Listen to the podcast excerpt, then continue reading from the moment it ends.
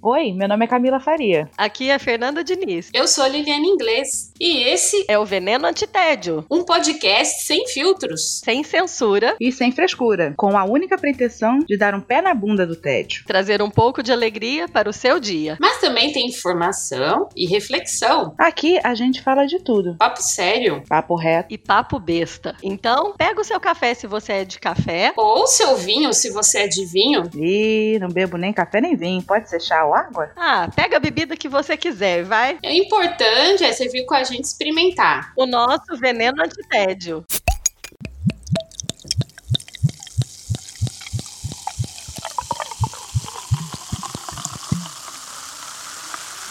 Olá, queridos ouvintes, sejam muito bem-vindos a mais um episódio do nosso Veneno Antitédio.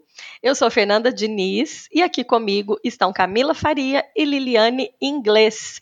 Olá, meninas, tudo bem? Bom dia, tudo bem? Boa tarde, boa noite, boa madrugada. Ela, não importa a hora que você esteja ouvindo, Liliane se encarrega de dar aquela saudação esperta para você. E aí, meninas, como estamos nesse domingo de manhã? Tudo jóia? Tudo certo por aí? Aqui tá tudo bem. Aqui também. Essa hora o, a alma já voltou pro corpo, tá tudo... A alma sai do corpo, Lili, quando você dorme? Ela vai para onde? Olha, para onde vai eu não sei. Eu só sei que quando eu desperto, eu demoro um pouquinho. Vocês não são assim? Vocês acordam, ah, tipo assim, você acordou, você levantou, já tá de boa? Ah, eu super demoro. Eu acordo ainda meio sonâmbula também. Depende do dia. Geralmente eu sou igual gato. Eu levanto e já faço as coisas. Olha, eu não. A nossa proposta hoje, vamos contextualizar o nosso episódio do dia. 2020. Que ano é esse, meu povo? Tá difícil acompanhar, não tá? Poxa. Um pouquinho. Eu tô me sentindo no dia da marmota. Nós estamos em pleno mês de julho, julho já vai para o final, quer dizer, a gente já está no segundo tempo de 2020 e tá difícil acompanhar tudo de ruim que esse ano trouxe para nós, infelizmente, né? Ninguém imaginava lá na virada ou nos meses iniciais, janeiro, fevereiro, o que 2020 nos reservava. Alguém pensava que a gente ia estar tá aí há quatro meses? Quanto tempo já está de, de quarentena o Brasil? Quatro meses. Desde 14 de março em casa. Último dia de aula e último dia de trabalho foi sexta-feira 13, ó. Oh, beleza, hein? Aqui também foi, vocês acreditam que foi essa data também? Mas aí você tem governo, né? Aqui não. É. é se a gente acompanhar um pouco tudo que estava acontecendo na Europa, eu tinha a sensação no final de fevereiro, começo de março, a minha sensação é que era, era que a Alemanha estava demorando muito para fazer alguma coisa. Mas eles, eles foram cautelosos, acho que foi bem. Na hora que fez também, fez para valer. A gente já está desde início de junho, meados de maio, já vem aliviando a quarentena por aqui. Ainda temos alguns cuidados. Ah, na verdade, aqui não tem mais quarentena, né? É, a gente tem alguns cuidados, alguns novos procedimentos para supermercado, lugares fechados, por exemplo, a gente tá sempre tem que estar tá de máscara, mas não é mais uma quarentena como foi lá declarado em meados de março que a gente que fechou a escola e tudo. A escola da Giovana até voltou. Mas Fernanda, aí vocês fizeram quarentena. O Brasil nunca fez quarentena, nem muito menos isolamento social como deveria ter feito, né? É, esse foi o grande problema. A gente fez, o problema nosso foi ter e estar subestimando isso aí faz com que o cenário se arraste, porque a gente não consegue reabrir. Né? É que nem aquela história, né, gente, que eu vi, achei que a melhor tradução dessa quarentena aqui é que nem aqueles trabalhos de escola, né? Aquele grupo de oito, um, dois fazem o trabalho, o resto não faz nada e o grupo inteiro leva nota ruim. Né? É uma boa, é uma comparação, né? Pois é, uma coisa a gente acaba tendo em comum nesse período, né? O mundo inteiro, de certa forma, entrou em quarentena. Malemar, né? Vamos dizer que em, algum, em alguma situação, infelizmente aí no Brasil, nem todos, mas quem entrou em quarentena precisou, de certa forma, usar da criatividade para não surtar. Nem sempre funciona. Quem aí já surtou? Surtar o pé da letra, eu ainda não. Ainda não, mas quase. Surtar, literalmente não, mas assim, surtar no sentido figurado, é quem não surtou nessa quarentena, porque não tá fazendo a quarentena direito, eu é acho. É porque não tá fazendo direito, exatamente. A surtação tá indo pro TikTok, gravando aqueles vídeos toscos. Adoro! Adoro, pode continuar. Ah, tá gostando das minhas palhaçadas, né? Adoro, adoro. O papo de hoje, o nosso objetivo com este episódio do Veneno Antitédio é falarmos um pouquinho, vamos inevitavelmente falar das nossas mazelas de quarentena, mas queremos falar um pouco das nossas válvulas de escape durante esse período. O que que nós fizemos, cada uma no seu quadradinho, para não enlouquecer? E principalmente, o que, que nós podemos indicar aos nossos ouvintes que estão quarentenados como método de desopilação? Afinal, vamos combinar, né, gente, que viver a quarentena como ela precisa ser, realmente fazer o distanciamento social, é um convite para o tédio. Com certeza. E é algo que nós não queremos. Por isso nós criamos o veneno antitédio, não é isso? Opa! Então vamos lá. Hoje a gente vai dividir o que que nós fizemos. Quem começa? Levanta a mão. Quem quer começar contando um pouquinho aí dos métodos de desopilação? As duas levantaram a mão? Camila, vai você. Bom, para desopilar, assim, eu sou meio elétrica, só um pouquinho. Meio? Quem comprar por meio ganha metade? Como é? Então, assim, no começo tava no básico de tô fazendo doutorado e homeschool. Nem homeschool estava fazendo porque a orientação inicial era só dar férias para as crianças por 15 dias. E a gente sabendo que isso é prolongar, né? Mas tudo bem. Então, era aquela coisa: estudar, Netflix, deitar e dormir e fazer as coisas de casa, né? Só que chega uma hora que isso cansa. Eu via sempre o, as lives do Mandetta, né, na época, né? Que era o único ministro da saúde que realmente fazia. É, explicava o que estava acontecendo. Por, tem muitas críticas a ele, mas pelo menos ele informava, né? Sim, sim. Então veio aquela orientação de fazer máscara de pano, não sei o quê. Eu resolvi comprar o raio da tricoline e começar a costurar na mão. Então foi, foi quando ele falou das máscaras de pano que você resolveu costurar? Sim, mas eu estava fazendo na mão. Uhum. Só que isso de fazer na mão, eu estava levando quatro horas para fazer cada uma. Jesus! Hum. Aí eu falei, ah, vou comprar a maquinazinha baratinha e vou testar, né? Aí eu comprei aquelas de cento e poucos reais. Você, eu não sei por que, que a gente acha que as coisas baratas prestam, né? Mas tem coisa barata que presta, mas tem coisa que não vale a pena. É o barato que sai caro, né? Pois é, cara, às vezes não é legal você investir nessas troças assim.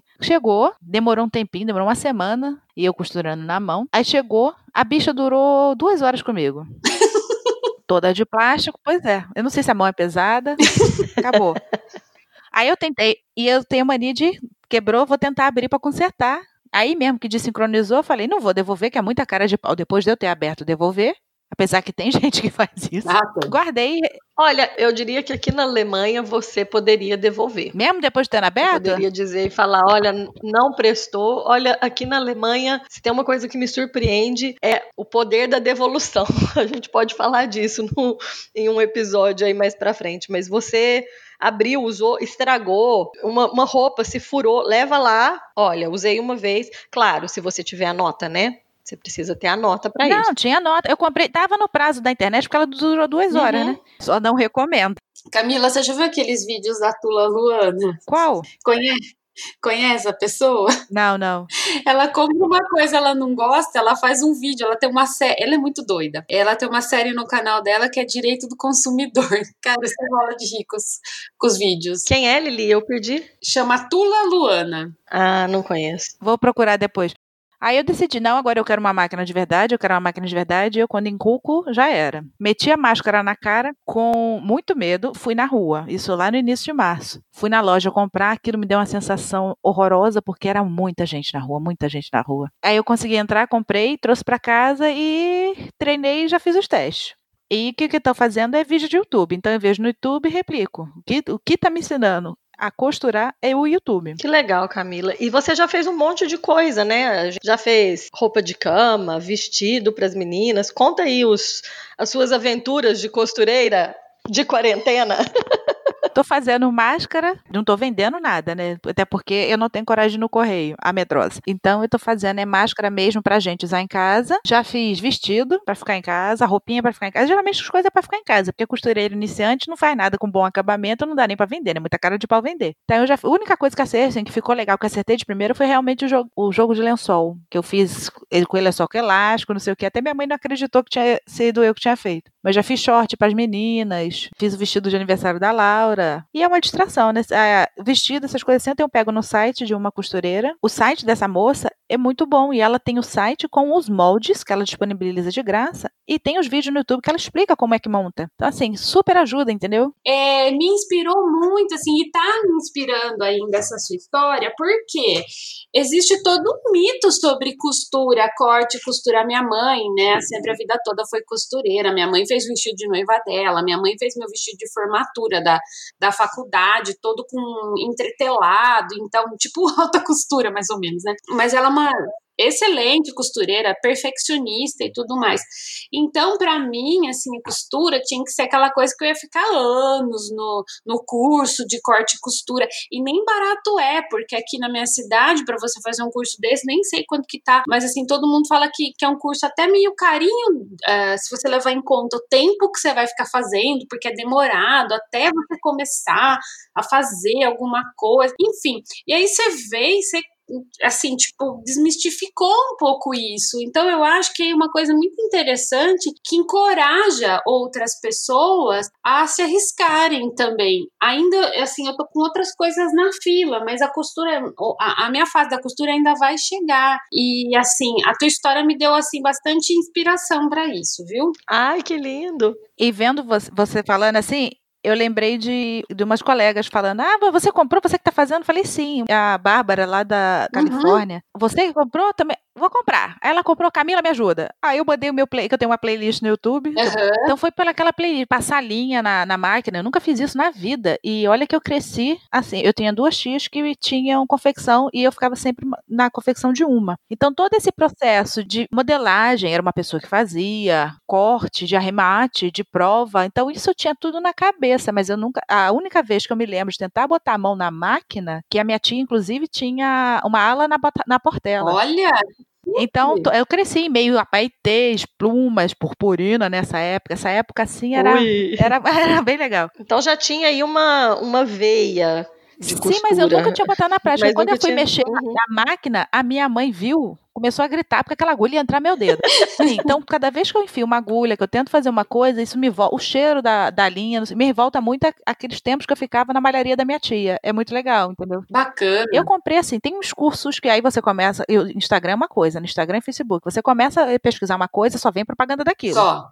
Só. Veio uma propaganda de um curso de corte e costura, eu falei, ah, deixa eu arriscar. Gente, até eu recebi propaganda de curso de corte e costura por conversar isso com vocês. Ó, eu não sei, eu tô fazendo alguma coisa errada, porque para mim não tá aparecendo. Para mim apareceu. Hum, Olha só, que legal. E além da costura, a gente acaba. Eu agora desanimei um pouco, né? Porque cozinhar, eu não tenho saco de cozinhar. Cozinha é uma coisa que vai, leva três horas para fazer comida, come em 15, leva uma hora fazendo, daqui a pouco deu fome de novo, você não sai da cozinha, né? agora, você sabe que eu, no caso, foi a cozinha, de certa forma? Porque quando começou, bom, para quem não sabe, vamos contextualizar a vida de Fernanda.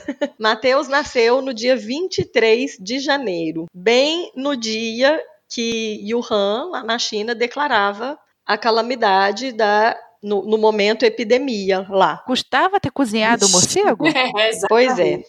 Bem, nesse dia, Mateus vinha ao mundo e a minha mãe chegava aqui do Brasil. Com um bebê pequeno, e ainda mais no inverno alemão, a gente já saía pouco, estava saindo estritamente para o necessário. Mas a Giovana ainda tinha as aulas estavam normais. Marido, na verdade, não estava saindo para trabalhar porque já começou a fazer home office por causa do nascimento, mas a gente já começou a sair pouco por aí. Quando foi meados de fevereiro, que aqui na Alemanha o número de casos foi aumentando e a gente estava naquele na iminência de qualquer momento vir a quarentena mandatória, a gente começou, bom, vamos lá. É, é, aí você falou uma coisa interessante, né, Camila? Aquela rotina de Netflix, apesar de que aqui não tinha essa rotina porque tinha um bebê pequeno.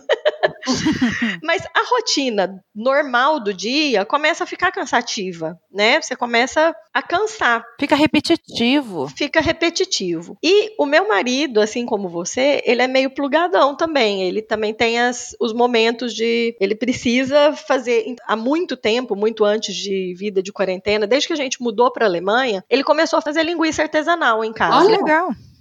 Ele comprou a maquininha e então ele faz.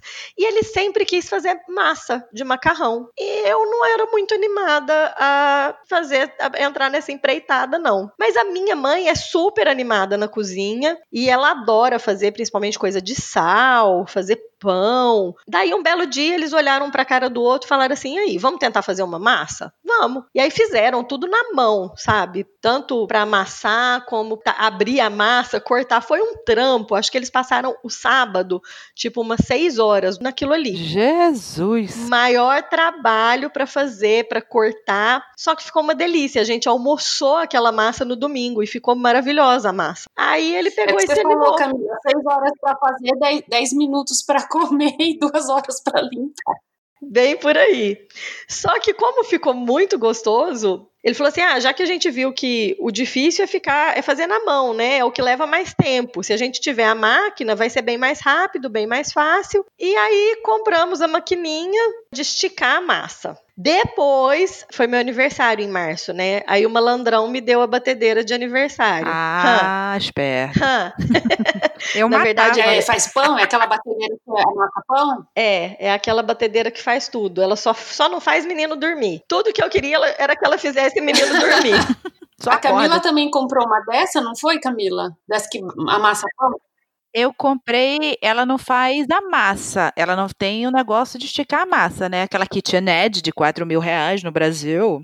Eu comprei uma planetária. Isso, aquela assim. lá faz é só o pão, né? Ela sova, ela faz.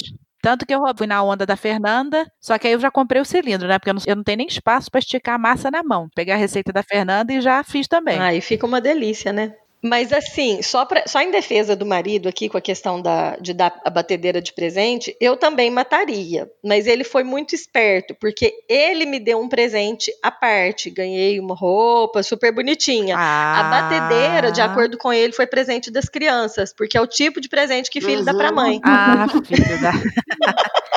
Segundo as Aham. intenções.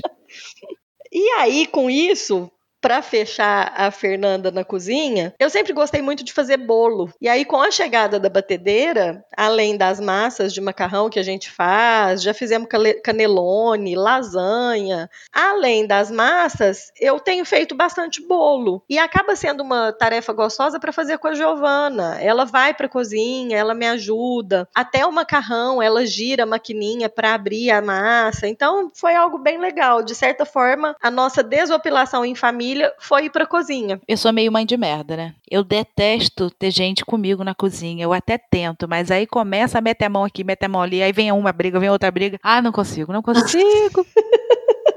A Giovana, ela gosta e ela é, ela é bem tranquilinha, assim. Ela faz o que a gente, o que a gente manda fazer. Ela é bem mandada. Tadinha. É, tadinha. É, eu queria abrir um parêntese aqui, ah, antes da Lili prosseguir. É, nesse lance aí de dividir os links e conversar com o pessoal, eu acho que é legal a gente ressaltar um papel positivo da internet nisso tudo, né? Nesse, nesse, nesse processo todo da quarentena. Com certeza. A gente fala muito, a gente fala muito na maternidade, em rede de apoio, e de verdade, eu fico até emocionada de falar, porque eu acho que nessa quarentena a gente se tornou também uma rede de apoio umas das outras, né? Com, com amigas. E eu acho que assim, o próprio veneno antitédio nasceu disso, né? Dessa dessa nossa interação e os desabafos, tudo que a gente trocou nesse período. Então, assim, eu acho muito bacana a gente falar disso também. Acho que é parte desse período, é algo, vamos dizer assim, vou, de novo naquela visão poliana, mas eu acho que é um, um ponto positivo disso tudo, né? Acho que se a pessoa sabe usar bem a, a internet e, as- e fazer uso das relações, ser apoio para o outro e se apoiar no outro, Cara, eu acho que isso é fantástico. Acho que foi o. Já pensou fazer quarentena sem internet, sem nada disso? Ia ser loucura, né? Então, já pensou se essa quarentena fosse em 97, 96? Internet de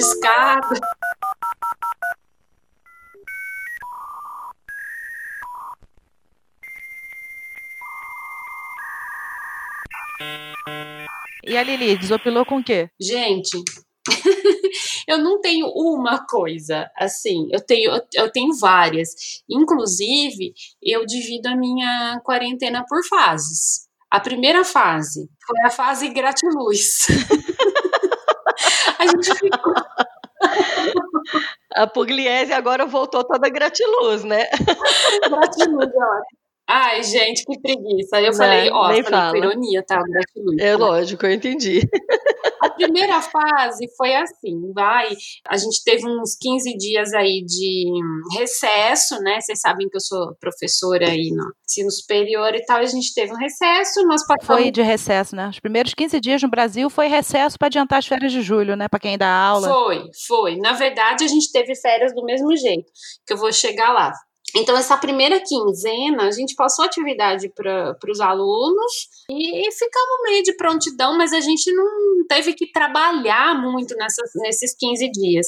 Então, eu tentei preencher com algumas atividades. Então, eu falei assim: ah, eu vou praticar yoga, porque eu já praticava antes, até indiquei um canal para Fernanda. A Fernanda perseverou e eu não. Eu fiz um total de duas aulas na quarentena inteira.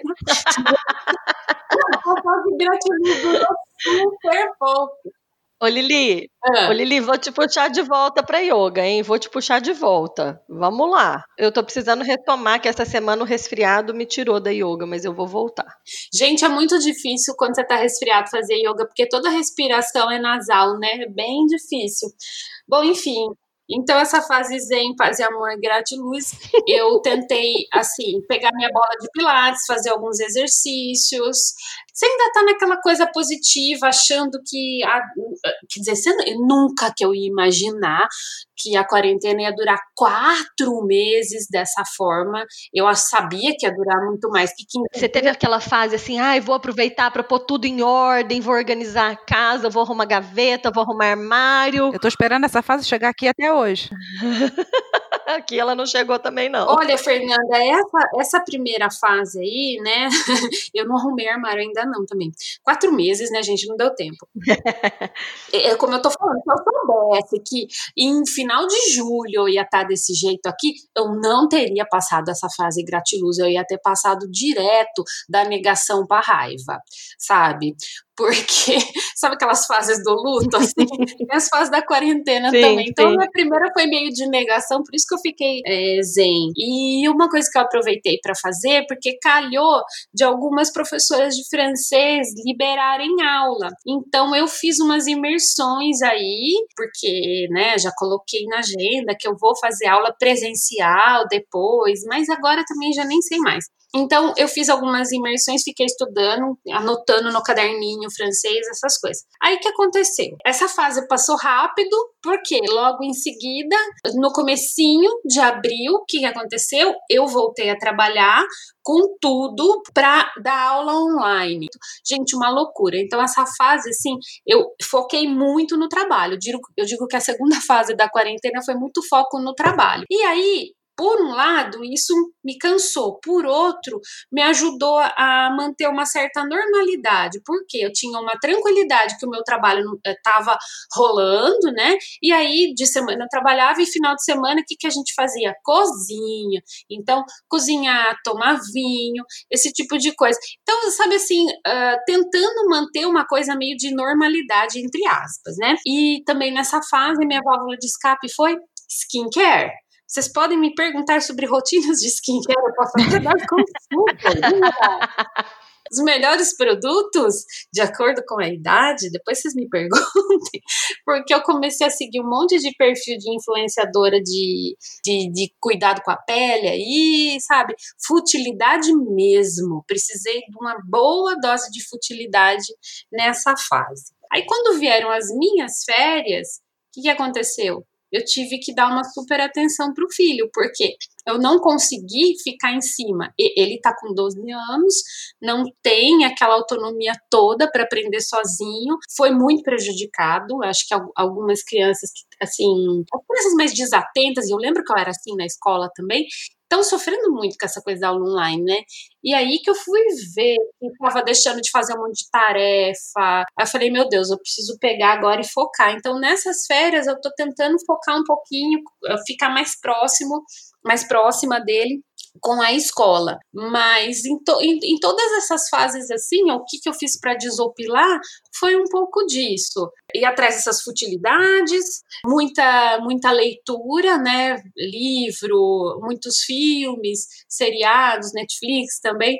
Então, é, é mais ou menos por aí, né? Em cada fase eu tive uh, um foco diferente, mas o lazer em todas as fases meio que coincide. Final de semana é para cozinha, fiz massa também, fiz cachapuri. É, esse você fez até o post, não foi? Vocês viram? Aquele que parece uma esfirra em forma de barquinho, assim, é. Aquilo lá eu provei na Ah, é assim que fala aquilo? Cachapuri, cachapuri. É um prato da República da Geórgia. A Kátia Porrada. Kátia Porrada. Pois é, mais ou menos, né? O que mais que eu fiz de diferente? Ah, as, as coisinhas que eu já fazia antes, quiche, um outro bolinho. Fiz o pandemia, que é aquela, é uma das palavras que ninguém aguenta mais na quarentena, né? O pandemia. É, por sua influência, fui lá fazer o pandemia. Eu, ah, inclusive, amanhã eu tenho que fazer, que meu pão de forma acabou. Não fiz. É, rapidíssimo, né? Tu, o problema é só acordar no dia seguinte para botar no forno, mas é muito prático. Muito, muito. Nossa, eu eu fiz umas duas, três vezes. Só? Eu já devo ter feito umas dez. Gente, eu não fiz o pandemia. Eu fiz vários pãezinhos, fiz pão de batata, fiz esfirra, mas eu não fiz o pandemia. Preciso fazer, né? Tá, pá, tem que passar, para sair da quarentena tem que fazer a meleca do, do pandemia. Nossa, manda receita aí, vou fazer hoje. Eu acho que a quarentena não acabou porque a Fernanda não fez o pandemia. A hora que ela fizer, vai sair a cura. Nossa, eu vou fazer hoje. Tem uma então. lista que rolou na internet, coisas que ninguém aguenta mais escutar na quarentena. Novo normal. Ah. Nossa, gente, que preguiça de novo normal. Tem nada de normal nisso. Bom, meninas, então é isso. Acho que valeu. Muito obrigada pela companhia de vocês. Obrigada aos nossos ouvintes por acompanharem mais esse episódio do nosso Veneno Antitédio. Fica aqui o convite. E espero principalmente também que algumas dessas nossas dicas, se você ainda não fez, de repente seja algo para você buscar como válvula de escape, né? Nesse período tão complicado que a gente está passando. Deixar aqui, não vamos esquecer de deixar o convite para nos seguirem nas nossas redes sociais. Seguir e interagir. Opa! Por favor, arroba Veneno Antitédio, o nosso blog www.venenoantitédio.com e lá você encontra os nossos episódios e todos os agregadores onde o Veneno Antitédio está disponível, certo? Beleza. Com certeza. Então é isso. Muito obrigada e até o nosso próximo episódio. Até a próxima, gente. Tchau. Beijo, até a próxima. Tchau, tchau. Tchau, tchau.